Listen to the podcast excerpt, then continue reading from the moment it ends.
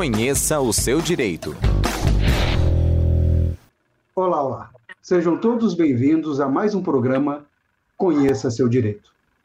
Este é um programa patrocinado pelos cursos de pós-graduação em Direito do Centro Universitário Internacional Uninter e transmitido diretamente da Rádio Uninter. O tema de hoje, na realidade, é bem intrigante, por assim dizer. Nós vamos debater sobre a importância da autonomia dos poderes.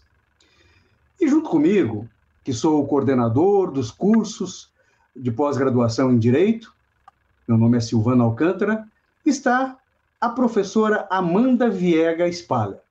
A professora Amanda é, faz parte do nosso quadro de docentes dos cursos de pós-graduação, é especialista e mestre em Direito Constitucional e é advogada também. Professora Amanda, seja muito bem-vinda. Olá, professor Silvano, boa noite, tudo bem? Boa noite, professora Priscila, boa noite a todos os alunos, convidados que estão aí. É um prazer estar aqui falando junto com esses professores maravilhosos que têm muito a ensinar. E espero contribuir um pouco aqui com vocês para esse tema, como o professor falou, mesmo é bastante intrigante, principalmente neste ano que temos aí eleições, várias questões acontecendo, tá certo, pessoal? Fiquem aí que vamos debater bastante coisa sobre esse assunto muito legal. Perfeito. Também está conosco a professora Priscila, uma de nossas tutoras, e se der tempo e se o sistema assim o permitir, também entrará durante o programa a, nossa professora Jennifer. Professora Priscila, tudo bem contigo?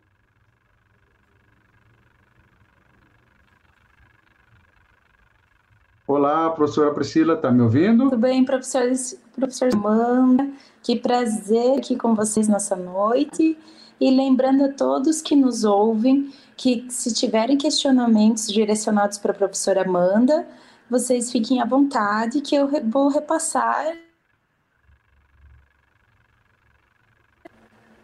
Pois bem, vocês viram que é, o sistema hoje não está nos ajudando. Internet é isso, e programa ao vivo tem sim esse tipo de problema. Mas vamos torcer que durante essa uma hora de nosso programa tudo possa ser resolvido. Vejam, esse programa, na realidade, ele é dirigido a alunos, ex-alunos e ao público em geral. Então, você que está nos assistindo agora, crie coragem e participe conosco. Faça a sua interação, perguntando, trazendo as suas dúvidas, justamente para que você possa conhecer um pouco mais o seu direito. Esse é o nosso objetivo. Até em relação à utilidade pública, nós estamos aqui justamente para isso. Tá bem? Então, mesmo que, eh, se não for operador do direito, seja leigo no assunto, por favor, entre em contato pelos canais competentes e faça o seu questionamento ou até mesmo nos ajude a entender um pouco mais. Traga sim e some conosco. Nós vamos comentar eh, de maneira variada sobre a importância da separação dos poderes. Então, aqui nós estamos falando em poder executivo, legislativo e judiciário.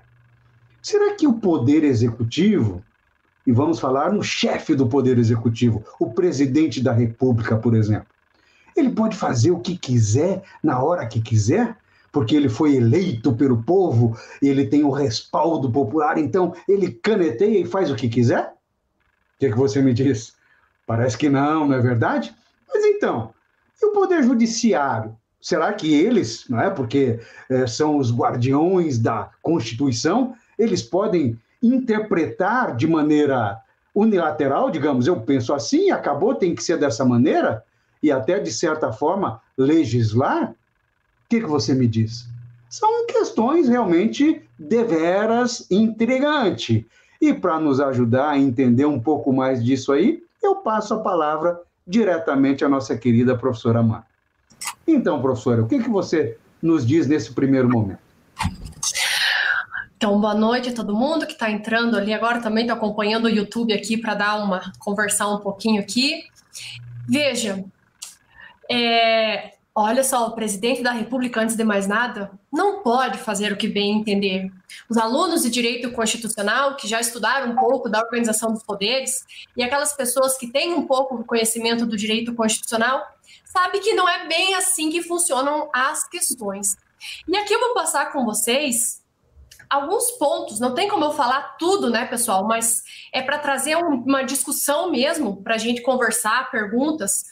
E te falo desde já que é tudo que não, não, não se trata do certo ou do errado. Vamos faltar mais na Constituição o que a gente vai trazer aqui. Cada um tem seu pensamento, cada um tem seu raciocínio, então cabe dentro disso que eu vou falar, cada um fazer a sua autoanálise e a crítica, né, pessoal? Mas vamos lá. A independência dos poderes. Os poderes, o que são esses poderes que todo mundo fala? A organização dos poderes, os poderes. Pessoal, poder legislativo, executivo e judiciário. E da onde, antes de mais nada, da onde surgiu essa ideia? De onde veio essa ideia de organização dos poderes? Porque é assim que a gente se refere. Convém a gente lembrar um pouquinho lá atrás que essa ideia da organização dos poderes veio com o filósofo Montesquieu, Barão de Montesquieu. Não foi ele exatamente que criou essa questão e não se trata exatamente de falar que foi ele que criou, ele que iniciou. A data exata disso não se sabe ao certo. Mas foi ele que trouxe isso de uma forma escrita. Ele que aprimorou esse pensamento sobre a organização dos poderes. Aonde está escrito isso, professora? Lá no livro O Espírito das Leis. Gente, esse livro ele é sensacional, porque além dele tratar sobre os poderes como um todo, da onde veio a ideia e qual a ideia de cada poder, ele trata da sociedade como vivia aquele tempo. Então, não traz só uma ideia da organização dos poderes como um todo, de uma constituição, da organização do Estado, mas sim como a sociedade se comportava. O que era necessário observar na sociedade para, então, esses poderes. Esse livro foi escrito mais ou menos entre os anos de 1689 e 1755. É um livro bem longo, mas de muita relevância para a gente entender isso. E qual era a ideia de Montesquieu? Pessoal, antes de tudo, quero falar para vocês assim, que a ideia da organização dos poderes e a autonomia e a importância disso não é uma só ela se complementa através de vários pensamentos e objetivos que Montesquieu foi mostrando. Então, não é para uma coisa só que a autonomia dos poderes é importante e é relevante, é para várias questões. E elas se complementam, porque além dos poderes serem separados, independentes, eles são complementares. Mas voltando lá na ideia de Montesquieu, Montesquieu falava assim: como é que eu vou deixar o Estado na mão de um governante, sendo que a sociedade existem diversidades? Como que eu vou deixar apenas no executivo? Como que eu vou deixar apenas no legislativo, no judiciário, no, ou ainda no poder monárquico? poder moderador que a Constituição de 1824 trouxe para o Brasil. Ele falou: não, é necessário haver um peso, um contrapeso disso tudo, para que quem legisle observe quem está garantindo essas leis. Então a gente começa a perceber aí que as coisas já vão um pouquinho mais além. A gente já começa a perceber que a importância já, estão nos, já está nos mínimos detalhes. Isso não é justo para uma sociedade. Como que como é eu vou garantir os direitos fundamentais de uma sociedade apenas com um governante, com um poder? E aí? Foi a partir disso e várias outras ideias gigantescas que passou a se falar e concretizar a ideia da organização desses poderes. E aqui no Brasil? Como que aconteceu, será que aqui no Brasil? Ó, trouxe até minhas constituições lindas aqui para vocês, ó tem lá no site do Senado, gente, ó, são lindas para quem quer entender a história dessas constituições, tá? Como professora de Direito Constitucional, especialista em mestre, Deus o livre, não posso deixar de mostrar para os alunos essas constituições. Gente, aqui, na primeira Constituição do Brasil, que foi em 1824, já o Brasil já adotou a ideia da separação dos poderes? Sim. Já havia o poder legislativo, executivo e judiciário. Porém, havia algo mais: o poder moderador. Mas o que, era esse poder? Era o poder do rei, falando em poucas palavras. Era o poder da monarquia. Era o rei falando assim: eu sou o poder. Não existem apenas três poderes, mas sim o quarto poder. Que, que, de moderador não tinha nada, né, professora? Para não usar outro termo, digamos assim, então colocou o moderador, mas era simplesmente eu posso tudo. Com certeza. Por quê? Porque a monarquia naquela época era muito forte. Se vocês assistirem, lerem livros daquela época, até anterior, é, assistirem séries, vocês vão ver quanto o, rei tinha muito poder. E aqui no Brasil não foi diferente. Veio o poder moderador, falou assim: ó, beleza, vamos instituir esses três poderes, mas quem vai mandar aqui sou eu. Vamos, já que o mundo está adotando essa ideia de tripartição de poderes, a gente vai adotar aqui na nossa Constituição também. Mas vai ter o quarto poder, que o poder sou eu. E como o professor Silvano falou, esse poder era o que dominava os outros. Os outros existiam apenas por existir. Claro, e as suas contribuições, ali as suas, as suas, cada um com as suas características, com as suas atribuições. Mas quem vocês acham que tinha a vez? Quem vocês acham que mandava? Era o poder moderador. E daí, gente, com esse poder e com o desenvolvimento da sociedade, as ideias de Montesquieu, a sociedade cada vez quis mais garantir as suas liberdades, as suas garantias individuais, porque a Constituição de 1824 já trazia um rol de direitos fundamentais, de garantias individuais. Como é que a gente garante algo fundamental ao ser humano com, com, os, os quatro poderes, mas um poder apenas de mando? dizendo que era certo, que era errado. O que, que era liberdade naquela época, né, professor? É, professora Amanda, se me permite. Bom, primeiro dar boa noite para todo mundo que está nos assistindo aqui. Já tem uma enormidade de telespectadores, né? Desde a Eleandra, Rosa, Casey, Anderson, a nossa querida Maria Fernanda, Cláudia, Débora, enfim, e já é, duas colocações que fizeram aqui. A, Sabi, a Sabrina falou ameaçador, usou essa palavra. E o Saulo perguntou simplesmente assim: mudou, doutor Silvano? Querendo dizer, em outras palavras, hoje é diferente? Não é? Pois é, né? É um pouquinho diferente, sim.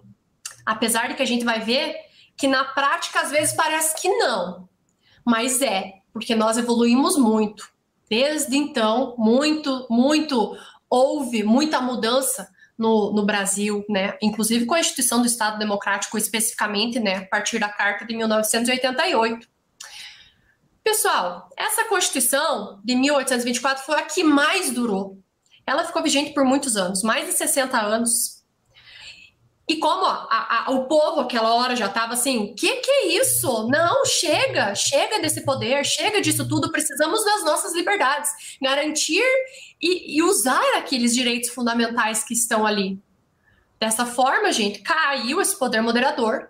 E lá em 1891, essa Constituição bonitinha aqui, ó, foi a Constituição que teve muita participação do nosso excelentíssimo Rui Barbosa, que falou assim: chega de poder moderador Aqui nós só vamos ter os três poderes, porque é dessa forma com que a gente consegue evoluir com a democracia, com a república, que foi a partir então que o Brasil se tornou uma república, com um rol ainda mais de direitos fundamentais, com a primeira inserção do controle de constitucionalidade, que é o controle das normas constitucionais, e várias atribuições a cada, poder, a cada um dos poderes.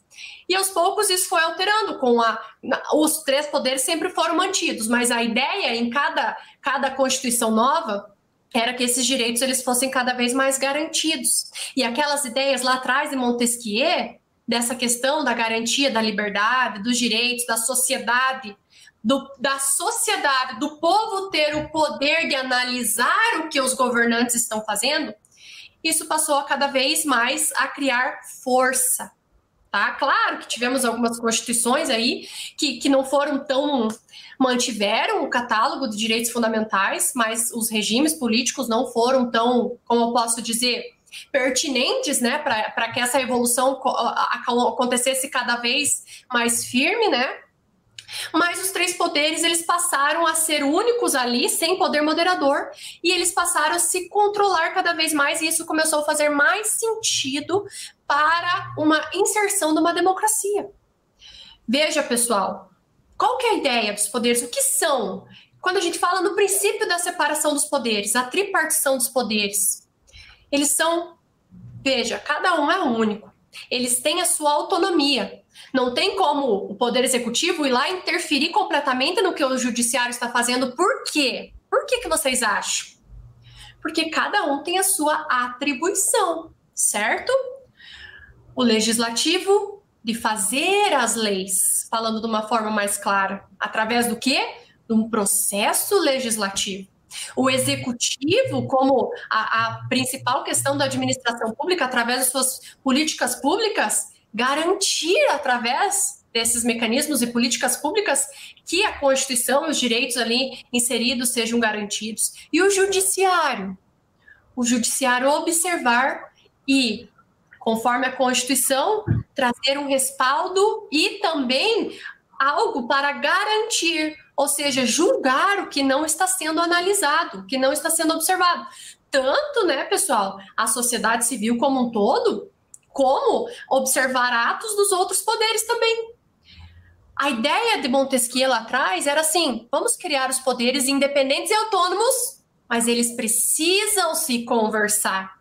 E por que eles precisam se conversar, gente? Uma coisa é eu decidir sobre algo especificamente ao meu ponto de vista. Outra coisa é eu e o professor Silvano discutir sobre a mesma coisa com dois pontos de vista vocês estão conseguindo entender, pessoal, o que a, a, a essência que é essa importância da autonomia dos poderes? Veja, e a partir de 1988, isso se tornou ainda mais forte. Que nem o aluno falou assim: o Saulo mudou, doutor Silvano. Cada um tem a sua perspectiva, mas ao meu ver mudou sim. Claro, né, pessoal? Que existem aí, muitas vezes, o Poder Judiciário fazendo leis, que não é o caso. Mas, e se nós não tivéssemos esse Poder Judiciário? Uma vez, eu estava, vou contar um exemplo rapidinho aqui. Eu dava aula no cursinho preparatório para concurso e nem todos os alunos eram do direito, vários deles eram de várias outras áreas.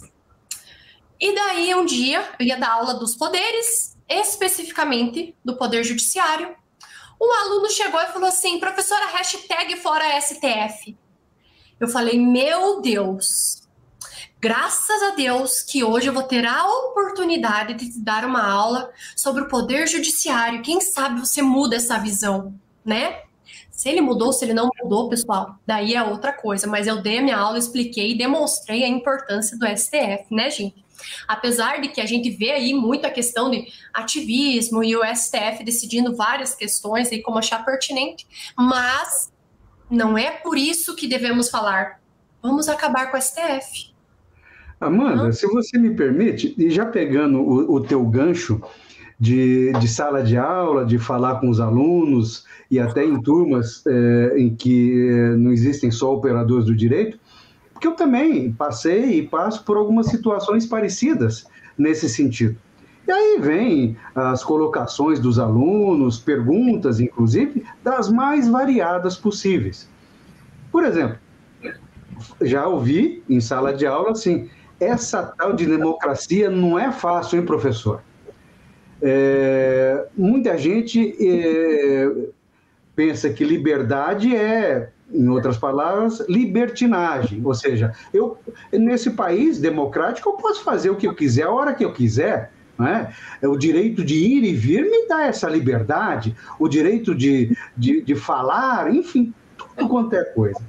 E mais particularmente nesse sentido do poder judiciário, de, entre aspas, é, criar leis, é, a, a, dúvida, principalmente, de boa parte é, deles e não só dos alunos, eu creio que da população de maneira geral. É nesse sentido. É, bom, primeiro eu, eu vou falar outra coisa. Se dentro do mesmo poder já é difícil um consenso, muito menos uma unanimidade, por isso que nós vemos, por, exe é, por exemplo, lá na Câmara de Deputados, né? em uma determinada votação, há muito debate, há muita discussão, e normalmente, quando se vota é, e se aprova determinada lei, não é, é por unanimidade, é por maioria. Mas penso eu, e muito particularmente falando, isso é democracia. Não é? Debater, discutir e chegar a um consenso ou a pelo menos uma maioria. A meu ver, é assim que tem que ser. Volto agora para o Poder Judiciário, que acontece é, a mesma coisa, aliás. Se vocês já não viram, é, deem uma olhadinha lá, ah, tanto o Legislativo quanto o Judiciário tem as suas, é, é as suas televisões próprias, TV Justiça, por exemplo, TV Senado, e participe de uma sessão é, do plenário do Senado, da Câmara, ou é, do pleno do STF. Vejam lá, é, vocês não vão perder tempo, não, por mais que às vezes ouçam coisas que vocês não querem ouvir. Mas voltando ao judiciário, lá também as decisões, no mais das vezes, são por maioria. Mas a questão não é essa. É que, primeiro, é, o STF, em determinado momento, decide de uma forma sobre a mesma matéria. Em outro momento posterior, passados anos e etc., vem o tema à baila novamente e se decide diferente. Sobre o mesmo tema, sobre as mesmas disposições constitucionais. E às vezes, até por omissão, e na interpretação do, daqueles ministros, eles entendem que aquilo, a partir daquele momento, deve ser dessa maneira. E aí eu jogo lenha na fogueira aqui, Amanda. Quando eles fazem isso, eles estão legislando eles têm esse é, potencial de mudar a sua interpretação da água para o vinho. E veja, aqui eu não estou falando nem em diferentes ministros, porque às vezes sai um, entra outro, e pode muito bem entender de maneira diferente. Eu estou falando sobre os mesmos ministros. Isso seria coisa do ser humano e não de Deus, é claro? É nesse sentido. Perfeito. Olha, é claro que é algo que demanda muito estudo, muita, muita, muita, muito debate para chegar numa conclusão. Eu não gosto de falar conclusão, porque quando a gente fala conclusão, parece que a gente concluiu um assunto imenso desse e não tem como concluir exatamente. Mas duas coisas. Primeiro, quando a gente fala em democracia, qualquer cidadão, seja estudante de direito ou não, e até mesmo muito estudante de direito, a gente tem que, né, parar, tirar essa venda dos olhos e entender que democracia é o voto da maioria. A partir do momento que a gente para com esse pensamento minúsculo do que é democracia, a gente observa que as coisas se abrem de uma forma que a própria democracia vai se explicando. Gente, democracia não é só o voto da maioria. Muitas vezes o meu voto, meu Deus, eu votei, vou continuar exercendo o meu, o meu, o meu direito. Mas veja, não se trata apenas disso. Quando nós falamos em democracia, é o quê? É uma constituição que traga um rol de direitos fundamentais. Professora, mas e aí? Qual é a diferença de direitos e garantias fundamentais? Porque os direitos da nossa Constituição tá cheia. Tá lindo aquilo, muita coisa. Quando eu falo em garantias, eu estou falando em quais os meios que eu vou garantir esses direitos. Temos aqui os remédios constitucionais, habeas corpus, habeas data, mandado de segurança. Essas são as garantias. O que mais trata uma democracia? As políticas públicas que eu vou fazer para colocar todos esses direitos. A inserção da sociedade, das minorias que eu vou colocar para garantir esses direitos. É eu ter a tripartição de poderes em que eles se conversam, mesmo não concordando com muita coisa. Eu ter a minha liberdade de poder falar, só que veja, a minha liberdade não é eu falar o que eu quiser no momento que eu quiser, o que eu quiser. É até o momento em que eu não ofendo a liberdade do outro. Então, a democracia não se trata apenas daquele pensamento de voto da maioria. A gente tem que mudar isso, que daí a nossa democracia começa a andar melhor. Veja, o nosso poder de falar através das redes sociais, movimentos, movimentos de minoria, o fato de podermos fazer tudo isso está na democracia. E se vocês perguntarem para mim, professor, existe uma democracia consolidada no mundo? Eu, ao meu ver, eu digo para vocês que não.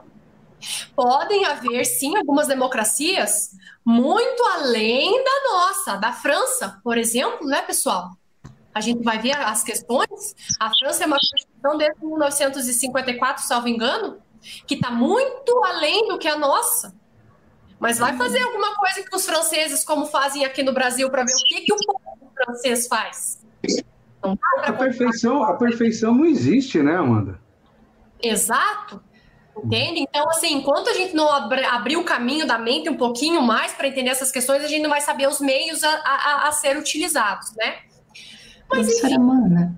Pode falar. Ah, desculpa, não, desculpa, conclui seu raciocínio, desculpa. Não, pode falar, porque eu vou partir para o segundo ponto que o professor Silvano falou ali da, das mudanças, né, dos entendimentos.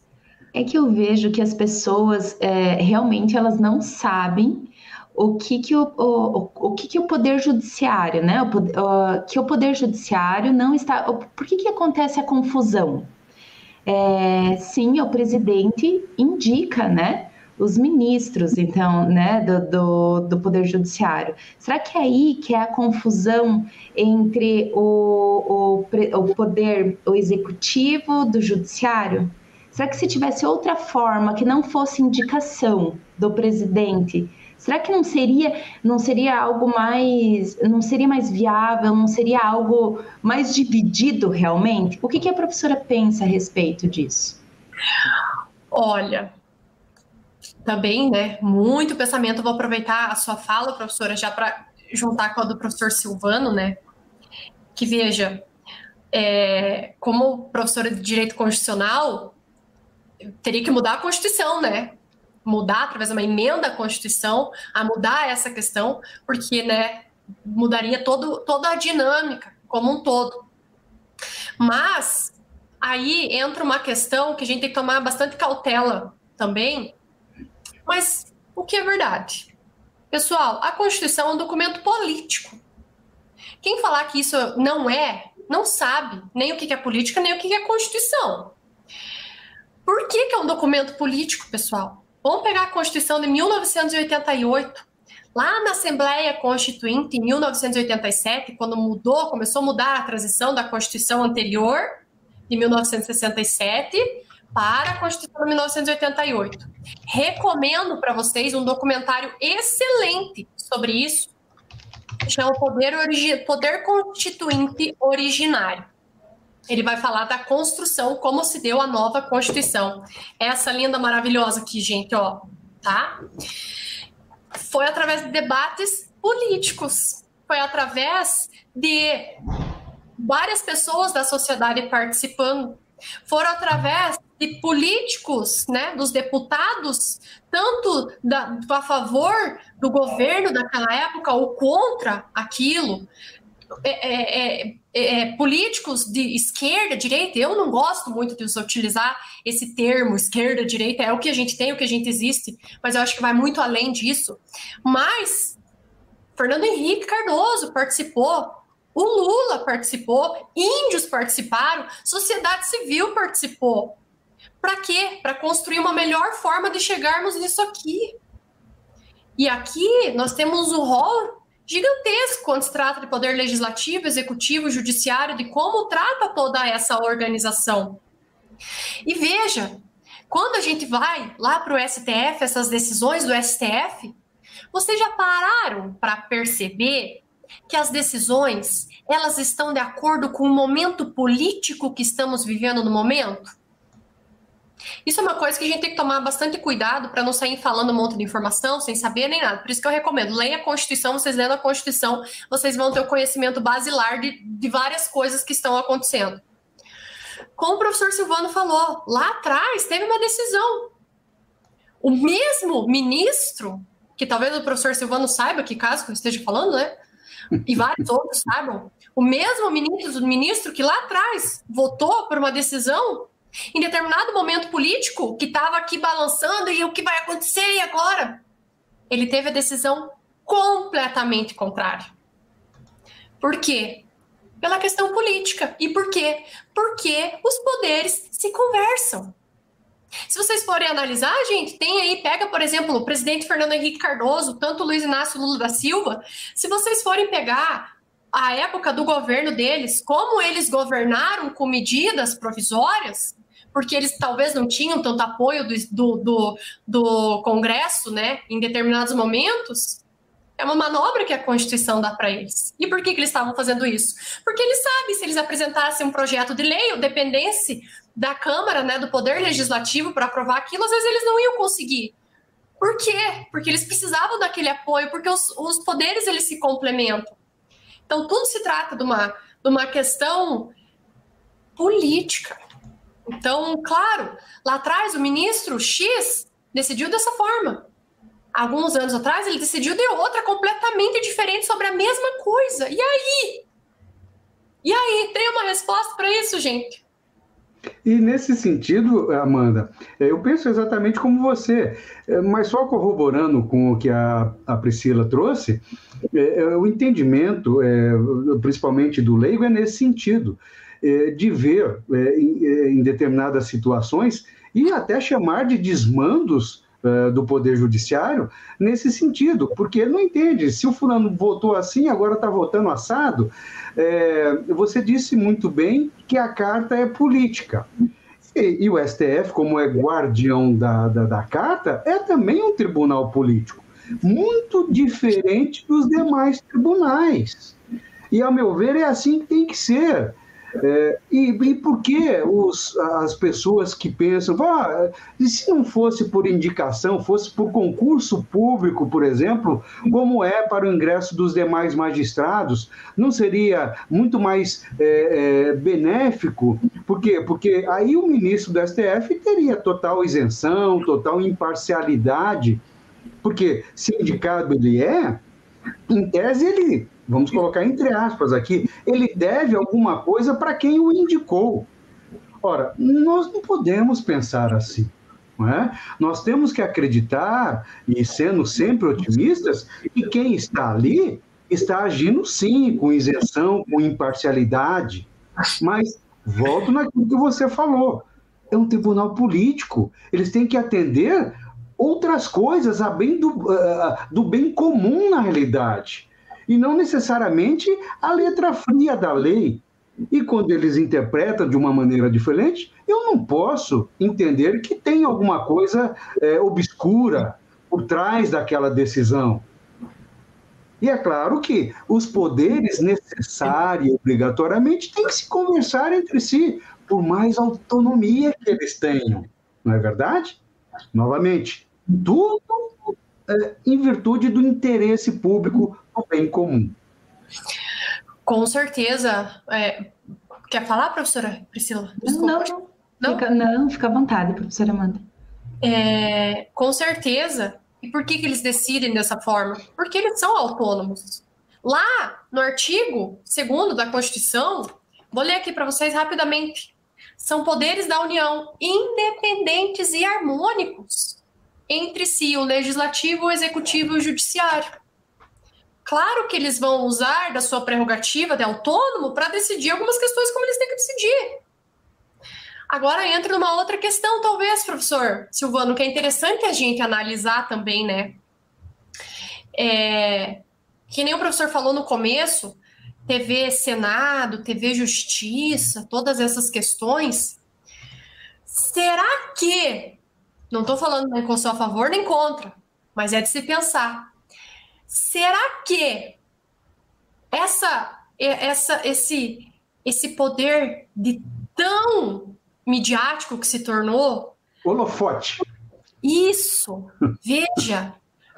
O poder judiciário, tá todo mundo lá vendo o que as decisões estão fazendo. Hoje em dia, não é a decisão do Supremo Tribunal Federal, é a decisão do ministro X, é a decisão do ministro X. E por outro lado, se for pegar se for analisar algumas cortes constitucionais da Europa, por exemplo, determinadas questões a corte vai decidir de portas fechadas. Uhum. Decidir sozinha. Porque a decisão final será da corte e não de cada um dos ministros. Estamos, estamos falando de Estado democrático aqui, de, de estados, de, de, países democráticos também, para ter essas decisões. Será que isso também, esse holofote, também não acaba deixando assim, opa, Vamos jogar aqui nesse momento. Vamos jogar aqui nesse momento. E aí? É uma questão de ser pensada também, professora Priscila. Será que é. não seria um ponto também de, não digo restringir as decisões, não, porque não há como numa democracia a gente não entender, não saber o que os, os poderes estão fazendo, não tem como. Mas, Mas aí será... nosso princípio da publicidade, né? Exato. Aí seria esse, esse, aí teria que passar por cima de, de, desse princípio, né? E a gente não pode passar em cima de um princípio assim, né? Através, a, a, menos que tenha ali um sopesamento de princípios, que um vai prevalecer o outro em determinado caso concreto. Mas não que um vai violar um completamente vai ser dessa forma. Mas será que também não seria de se pensar em algumas decisões? Opa, será que dessa forma não é melhor nós decidirmos de portas fechadas e passar a decisão da Suprema Corte? Também é de se pensar, né, pessoal? E o... É, nesse caso, como você falou, com essa coisa das TVs, é, vem isso mesmo. Vem até a, a situação pessoal, o ego é, de um ou outro. E nós vemos isso nos três poderes, não tenha dúvida. É, nessa gestão do executivo, é, o presidente até criou lá um Instagram, não me lembro qual foi a, a mídia, enfim, para que ele aparecesse um pouco mais. É, se você assistir às sessões é, do plenário da Câmara, do, do Senado, você vê que muitos daqueles parlamentares que sobem na tribuna é simplesmente para aparecer, para mostrar aos seus eleitores, ao seu círculo, que ele está lá fazendo e falando alguma coisa. A mesma coisa do judiciário. É, é muito nítido que, em determinadas circunstâncias, é aquele que está falando está falando justamente para aparecer não tem outro objetivo. É, quero crer que, independente daquela vontade de aparecer, de aparecer na mídia, etc., aquilo que ele está interpretando, que ele está entendendo, seja razoável, seja é, dentro de parâmetros constitucionais e legais. Não posso entender que, que tem alguma coisa diferente disso. Agora, o que me vem na cabeça também, que às vezes, não é?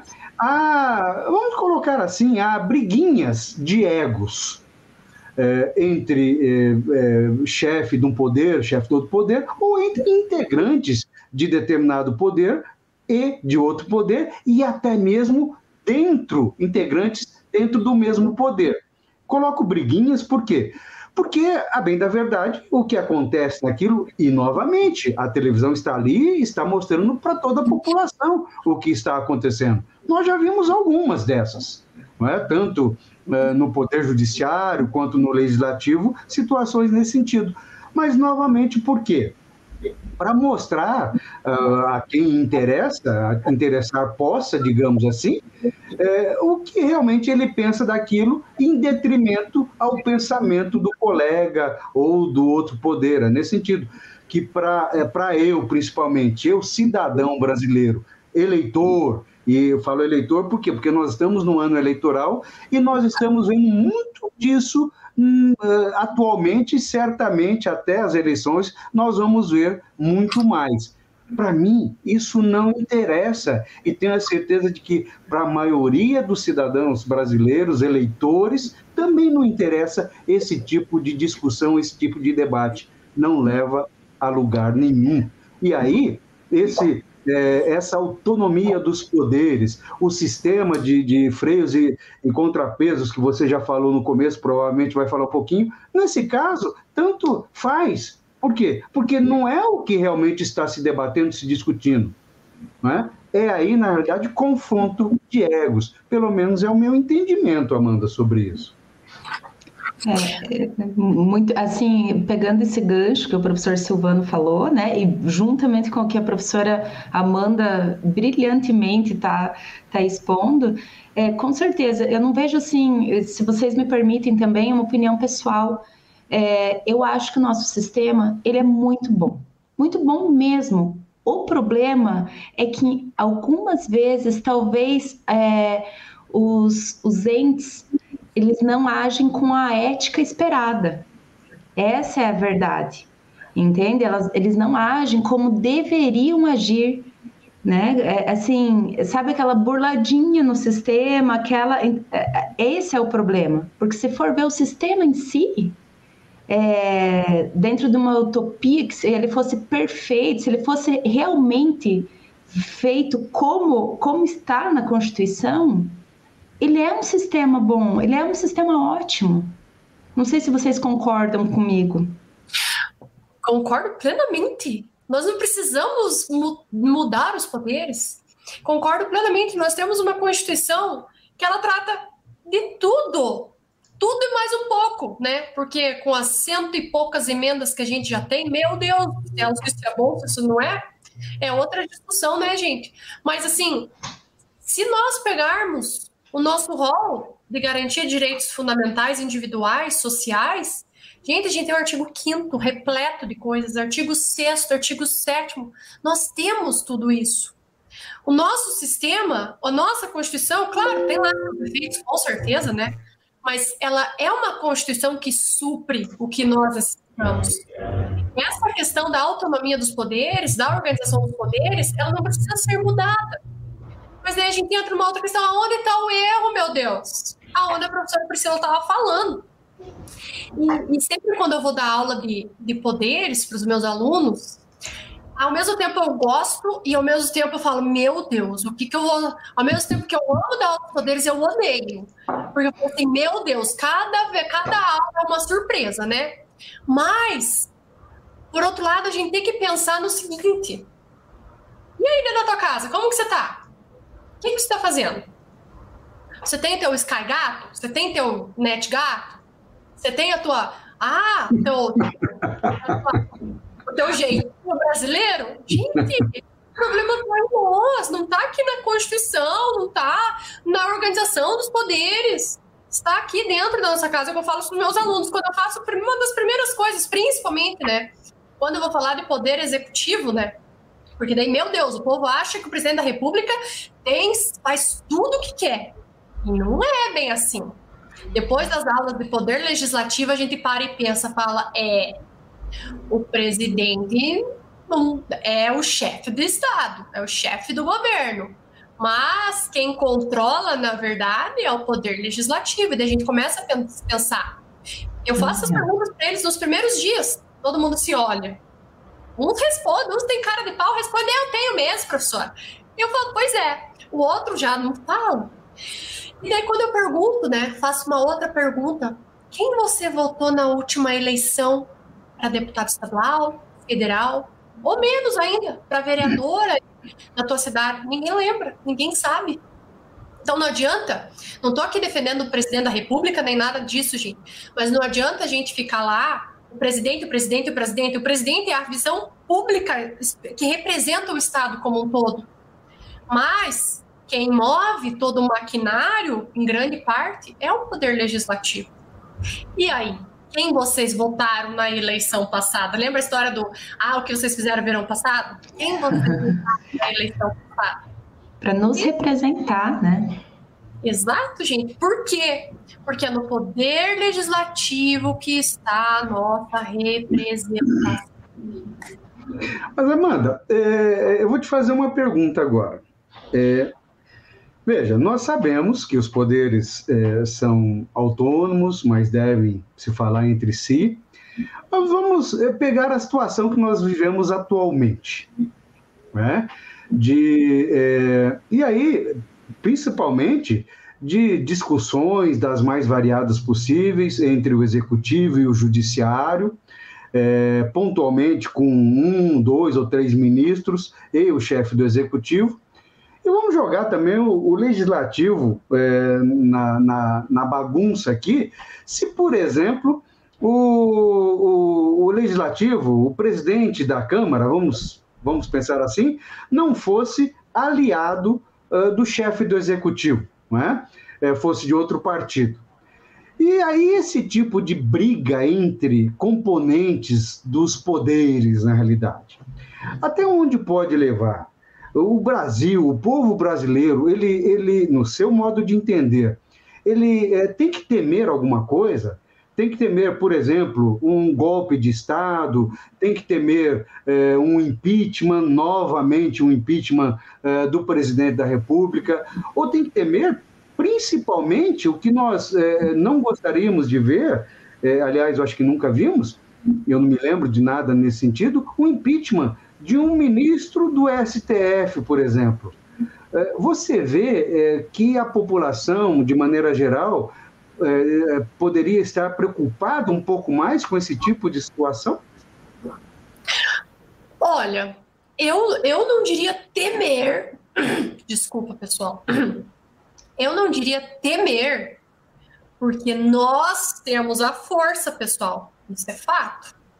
Mas eu diria que nós precisamos analisar com cautela o que está acontecendo como um todo e evitar muito aquela propagação de notícias que não são verídicas ou de notícias para pessoas que não têm um conhecimento muito avançado disso, notícias que não fazem muito sentido. Aí eu teria a temer. Porque uma informação errada, ela causa muito mais transtorno, ao meu ver, do que talvez uma pessoa errada que esteja lá. Porque veja, os poderes, eles são autônomos, mas um freia o outro. Quem faz análise do executivo, minha gente? Quem está lá analisando se o presidente está tá fazendo, não está fazendo? Não, não, digo a forma, se está fazendo isso de uma forma correta ou como teria que ser, mas quem está analisando é o poder legislativo. Tem os três poderes e temos nós aqui também para fazer essa observação. Então, assim, eu não digo temer, parece que gera um medo, né? E as pessoas, tudo tem medo. Eu falo por mim mesmo, né? Tudo a gente tem medo e o medo nos, nos limita muita coisa. Nós deveríamos ser cautelosos. Cautelosos com qualquer coisa que a gente vai fazer na vida. Cautelosos com o momento de fazer essa análise da, da, da, da, da né, dos deputados, dos senadores, do presidente e tudo isso. Nós temos esse poder de fazer alguma coisa. Medo, temer, eu não gosto muito de usar, mas acredito que sim, nós devemos ficar espertos e controlar isso também, gente. Porque, veja, se formos falar numa questão de golpe, por exemplo, se a gente for fazer uma análise, o golpe acontece, gente, quando a população ali está dormindo. É de um dia para noite. E aí, enquanto a gente está incomodado em vendo que o ministro XY está falando e propagando isso de qualquer forma, ao invés de exercermos os nossos direitos como cidadãos, a gente está lá dormindo quando viu, pô, acabou, aconteceu, e agora? Agora o trabalho vai ser muito maior para voltar, né? Tentar inserir isso tudo de novo. Só que também, por outro lado, ao meu ver, isso também faz parte do desenvolvimento da democracia. A democracia no Brasil é pouco, né? Faz poucos anos. E como eu falei, ao meu ver, é, não existe uma democracia consolidada, porque ela se constrói ao, ao longo do tempo e conforme a própria, o próprio povo vai se construindo também. Então, esse tipo de manobra que a gente está dizendo também faz parte da democracia. O que a gente tem que observar é para que isso não se torne uma forma com que não seja tirado. Ok? Não sei se eu respondi mais ou menos o que o senhor quis falar, professor Silvano. Sim, sim, é nesse sentido. É, é, é bem verdade que é, é as pessoas têm um modo de entendimento, né? mas o que eu vejo, às vezes, e, e perguntas é, do meio social que me vem também. É, Silvano, nós corremos algum risco nesse sentido, de um golpe, de tirar o presidente de lá na, na marra, até mesmo por militares que não pensam como ele, ou coisa nesse sentido? É, em relação à briga dele, do presidente atual, com ministros é, do STF, do, do, TSE, especialmente no ano de eleições, é, isso criaria determinada insegurança jurídica até em relação às eleições? Ou é, isso nós é, não devemos nem pensar, porque nós estamos seguros, a Constituição nos garante, na realidade, toda essa garantia, é, toda essa segurança de que as eleições serão realizadas é, de maneira imparcial, justa, é, o resultado será divulgado e aquele que perdeu deverá aceitar e etc. Eu tenho dito que sim. Eu sou obrigado a dizer que sim. Eu sou operador do direito e eu tenho que acreditar no nosso ordenamento jurídico. Agora, é, num país que está descontrolado, que está com o leme é, à solta, é, poderia acontecer qualquer coisa. Não vejo que nos dias de hoje nós estamos assim. Né? Agora, um falar um pouco mais alto, ratear um pouco mais para cá, ratear um pouco mais para lá, novamente, creio eu, faz parte de uma democracia. Nós não gostaríamos de ver, é claro, ministros eh, do STF ou até de outros tribunais superiores eh, se degladiando entre si, ou um integrante de um, de um poder se degladiando com outro. Isso não faz bem aos olhos e muito, bem, é muito menos aos ouvidos. Mas creio que isso também faz parte. São seres humanos, às vezes a coisa não acontece como um quer, é, e aí eles bravejam, fica nervoso, etc.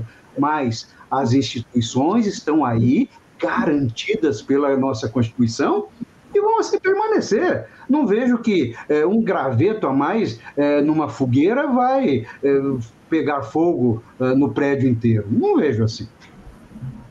Olha, o que depender de mim vai permanecer, entende? O que depender da minha pessoa, como Amanda, vai permanecer. E a nossa Constituição, ela garante essas questões. Só que, né, professor, como o senhor falou, no meio a tanta coisa acontecendo, eu não vou dizer que a gente não corre esse risco. Não, é, seria, acho que um pouco imprudente, né, da minha parte dizer isso, é, de que ah, não, não há risco nenhum. Se for pegar a questão constitucional, tudo isso sim, não há risco. Mas nós estamos tratando de seres humanos. E dos seres humanos a gente pode esperar de tudo, né? Não, não é muito legal, eu acho, falar isso, não gosto, né, de falar isso, mas numa disputa de poderes ali, eu não digo dos três poderes, mas eu digo cada, o poder dentro de cada um do seu poder. Existe, ao meu ver, existe esse risco. Não vou falar que não existe. Já tivemos tantos exemplos, né, professora? Pois é. Né? Revoluções, outras, né?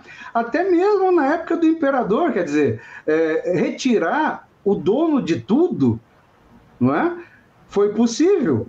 Porque em outros momentos isso também não é possível?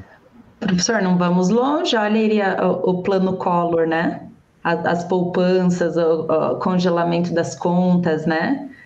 Então, assim, é, mas essa, essa questão, assim, é, quando os, os, poderes não estão harmônicos entre si, aí a gente chega no, no artigo da Constituição Federal que a professora Amanda nos trouxe, né? Se a gente não encontra aquela harmonia, sim, a gente corre um risco. Então, por isso que nós, como cidadãos, a gente sempre tem que é, fazer com que haja essa harmonia, exigir essa harmonia, né? Para que nenhum prevaleça mais, porque eles têm, nenhum tem é, hierarquia sobre o outro, né? Então, essa harmonia aí, dessa, dessa linha de igualdade, acho que nosso dever é de cobrar que tenha essa harmonia. Porque nem o executivo é mais que o legislativo, nem o legislativo é mais do que o, o, o poder judiciário e, e, assim por diante, né? Prof, o seu áudio. Sem, sem, sem som, Amanda.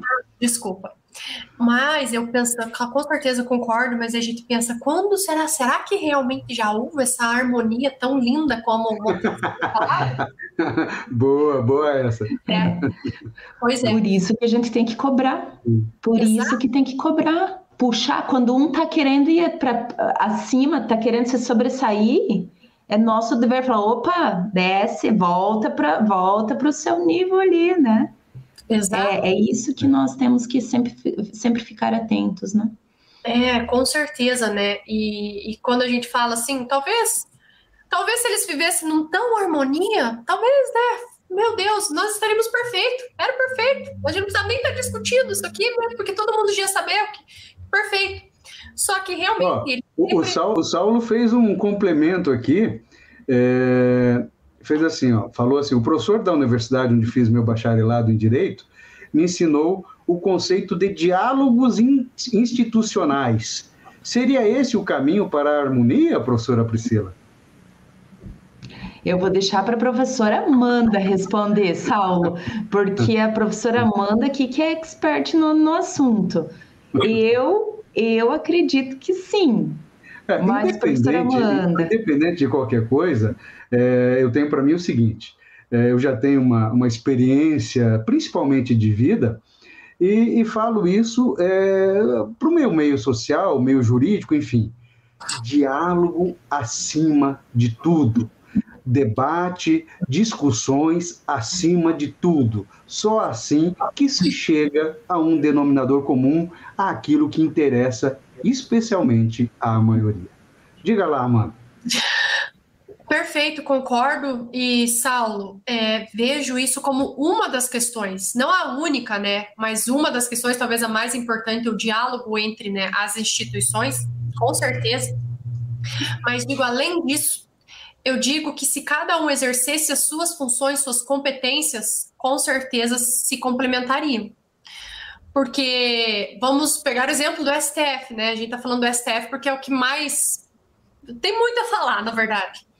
Se nós formos observarmos o STF, nós temos lá a partir do artigo 92 da Constituição, salvo engano, fala sobre o Poder Judiciário, e artigos os artigos específicos que vão falar da competência do Supremo Tribunal Federal. Gente, o Supremo Tribunal Federal tem bastante competência. Só que ele faz além ainda do que é permitido. Isso também não é constitucional. Ah, mas entre a analogia a lacuna, entre a lacuna da lei, o STF tem que observar mesmo. Veja, lacuna, gente, quando a gente está falando que não há uma, a lei não está dispondo sobre algo que a gente precisa analisar. Ah, o STF tem que, ele tem que falar mesmo, que acha, veja, o STF não, não legisla, gente. Ah, professora, mas a súmula vinculante, súmula não é lei. Pode ter a força de aplicação de uma lei, mas não é uma lei. E por que não é uma lei? Porque não passou pelo processo legislativo correto. Então, não é uma lei. É uma forma que o Supremo Tribunal Federal dispõe do seu entendimento. Mas veja, ele não pode sair decidindo, ah, já que o, o legislativo não faz, eu vou fazer. Aí entra além a questão dos diálogos institucionais. Mas e daí? Ah, o STF está fazendo, mas o legislativo não faz, e o que, que a gente vai fazer? De novo, a gente entra ali mais ou menos na questão do que a professora Priscila falou. A gente tem que fazer. Não nós lá fazermos a lei, não, mas nós, como cidadãos, podemos cobrar, nós temos essa prerrogativa, e não só esse direito, mas esse dever. Entende? Claro, a lei não tem como suprir tudo, gente. Não tem como. A gente está falando que só numa questão ju ju jurídica. Existem outras questões aí no, no âmbito como um todo que devem ser observadas.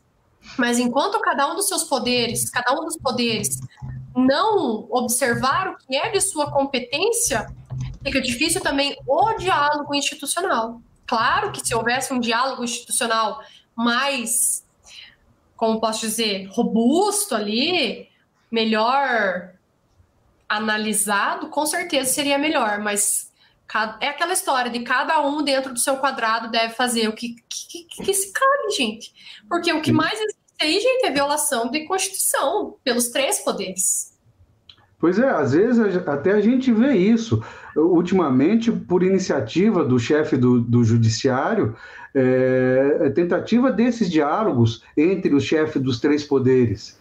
É bem verdade que já aconteceu em outros momentos, mas, salvo engano, das últimas duas vezes não, não se conseguiu realizar esses encontros a bem do diálogo institucional para que se chegasse a denominadores comuns. É, em virtude de algumas situações, um não quer, outro não era o momento ideal, enfim. Mas, é, a partir é, desses momentos de diálogo, creio sim, poderia se chegar, é, ou pelo menos a, a poeira um minutinho. Mas há que ter, acima de tudo, vontade, nesse caso, vontade política, não é? porque todos estão é, no mesmo bojo de objetivos. É nesse sentido. Professoras, eu tenho uma, uma má notícia para vocês. O nosso né? horário está chegando ao final. Então, eu passo a palavra, professora Amanda, a você para as suas conclusões, por favor. É, vamos considerar, né? Como falei, eu não gosto de conclusões porque é muito difícil, né? Concluir um assunto, mas vamos considerar diante de todo que foi falado aqui, né? Que nós temos muita responsabilidade nesse Estado democrático de direito, que é o Brasil. Nós somos aquele, aqueles, né, que implantam, que dão a injeção de ânimo para as coisas, um dando ânimo para o outro. Não adianta também a gente se individualizar e falar assim: eu vou só cuidar aqui do meu e é isso, acabou. Não. A gente vê isso diariamente, gente, inclusive com a questão de, de pandemia aí, se um não cuidasse, poderia propagar esse negócio para um monte de gente. Ou seja, era o, o princípio ali da questão da liberdade individual de resolver contra a questão da saúde pública. O que vale mais naquele momento vai ter que ser analisado cada caso concreto, mas naquele caso o que valia mais era a saúde pública de todo mundo. E dessa forma eu vejo os poderes. É, só que, claro, a harmonia tão esperada, ela vai se construindo aos poucos. E veja, ao meu ver, é normal houver, haver esses desentendimentos porque faz parte da democracia também. O que a gente não pode fazer é ficar de olhos fechados ou ficar de olhos bem abertos e ver coisas só que não tem sentido, propagar isso e achar que tá tudo certo, seja o que Deus quiser. Não, não pode ser dessa forma. Nós temos que seguir o nosso papel de cidadão a partir de dentro aqui da nossa casa como um todo. E com certeza as coisas serão melhores. E claro, sempre se informando, tentando buscar informação, que hoje o que mais a gente tem informação, mas da forma correta, das fontes corretas, dos meios corretos, que a gente também tem. Dessa forma, a gente cons consegue construir melhor, cada vez mais, o desenvolvimento da nossa democracia, que, ao meu ver, é muito importante. Acho que é isso, professor. Desde já, né? Já quero Agradecer, então, todo mundo que está que assistiu, o professor Silvano, ao Ninter como um todo pelo convite, a professora Priscila, né, pelas considerações, e a próxima vez tem que marcar umas duas horas aí, né, professor? é por aí. Professora Priscila? Professora Amanda, muito obrigada pela live. Professor Silvano, reitero que é sempre um prazer estar, estar com você. Nos vemos na próxima rádio e a todos os telespectadores, uma ótima noite e nos encontramos na nossa próxima rádio, que é sempre as primeiras segundas-feiras do mês. Perfeito. Professora Amanda, muito obrigado pela sua presença, eh, nos enriqueceu e por demais sobre eh, esse tema, como eu disse no início, bastante integrante, intrigante, desculpe, e a, a casa está aberta. Quando quiser, por favor, não é? nos traga outros temas para os debates, para trazer aos nossos telespectadores, que de imediato também agradeço a cada um deles. Muitos entraram, fizeram alguns comentários, algumas questões que não conseguimos nem passar para você, mas certamente terão as suas respostas através das tutorias, uh, do curso. Obrigado à minha querida colega Priscila, a professora Jennifer, infelizmente, por causa do sistema, não conseguiu uh, entrar. E aquele que tiver, algum de vocês tiver interesse num curso de pós-graduação em Direito, por favor, acesse o ninter.com e certamente você encontrará um curso do seu interesse. Um forte abraço a todos e até a próxima. Conheça o seu direito.